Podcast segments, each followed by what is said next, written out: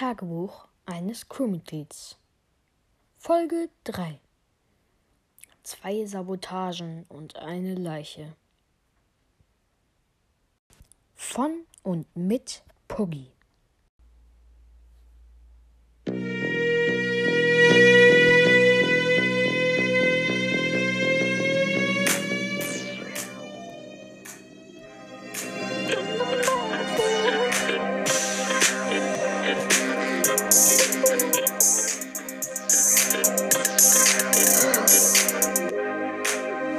Geschichten und mehr.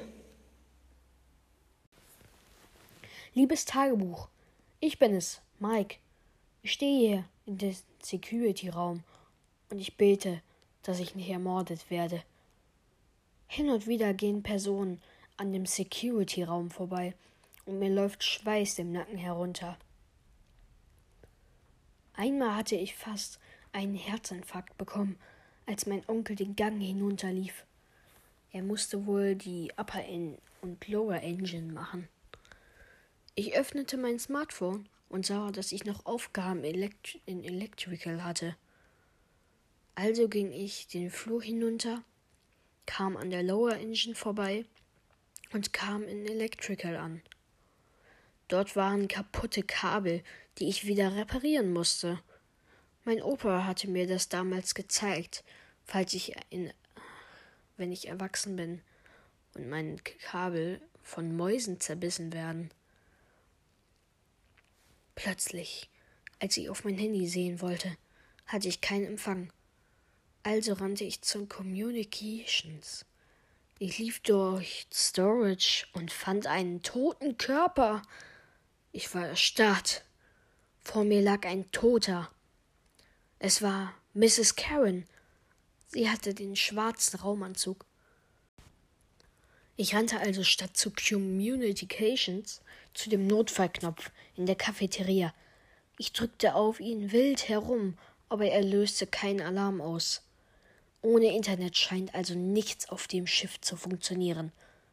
Geschwind lief ich wieder hinunter rüber zu Communications, merkte, bevor ich ankam, aber dass mein Handy vibrierte. Der Empfang ist wieder gut. Ich zögerte keine Sekunde und spurtete zum Knopf. Alle kamen aus verschiedenen Richtungen. Olaf aus der Richtung von Weapons, drei von unten aus Admin und die restlichen zwei von links aus Midbay. Was ist los? Ist was passiert? fragte Orange. Ich schrie vor Panik. Schwarz ist tot. Alle waren erschrocken. Nur mein Onkel nicht. Er hatte direkt eine Idee. Ich weiß.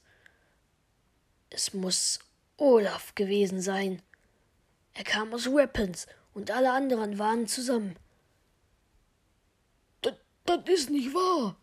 Zum Beispiel Mike. Er war auch alleine. Ich war erschrocken. Nicht, dass nun alle denken, dass ich es war.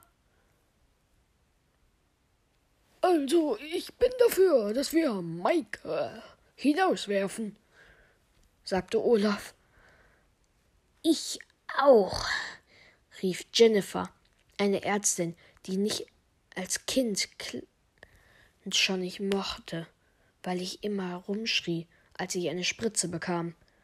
Sie hatte mir damals versehen, aus Versehen fast die Spritze in den Hals gestochen, weil ich so rumgewackelt habe. Mein Herz pochte bis wir werfen hier erstmal niemanden raus und lasst Mike sich erstmal verteidigen. Also, ich war erst in Security und habe alles beobachtet auf den Kameras. Als ich dann aber nichts gesehen habe, habe ging ich, machte meine Aufgaben. Ich rannte rüber zu Electrical und habe Kabel repariert. Als ich dann weiter zu Communications wollte, um das Internet zu reparieren, traf ich auf die tote Mrs. Karen. Ich wollte den Alarmknopf drücken, aber es hat nicht funktioniert und dann. Hey, hey. Alles gut, Mike. Wir glauben dir doch. Wir übersprangen das Meeting und machten uns zurück ran an unsere Tasks. Keine Minute später startete ein Alarm. Es war eine Kertenschmelze. Ich rannte so schnell wie ich konnte und noch nie gerannt war, stürmte hinauf zu Reaktor, sprang zu dem Pad an der Wand und presste meine Hand auf das Pad. Es funktionierte nicht, und mir fiel ein, dass ich meinen Handschuh ausziehen muss. Ich schwitzte, das ganze Schiff wurde heiß, und ich zog mit Panik meinen Handschuh aus.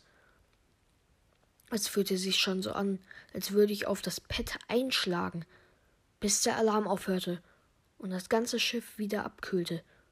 Ich ging entspannt und nichts ahnt den Gang hinunter und sah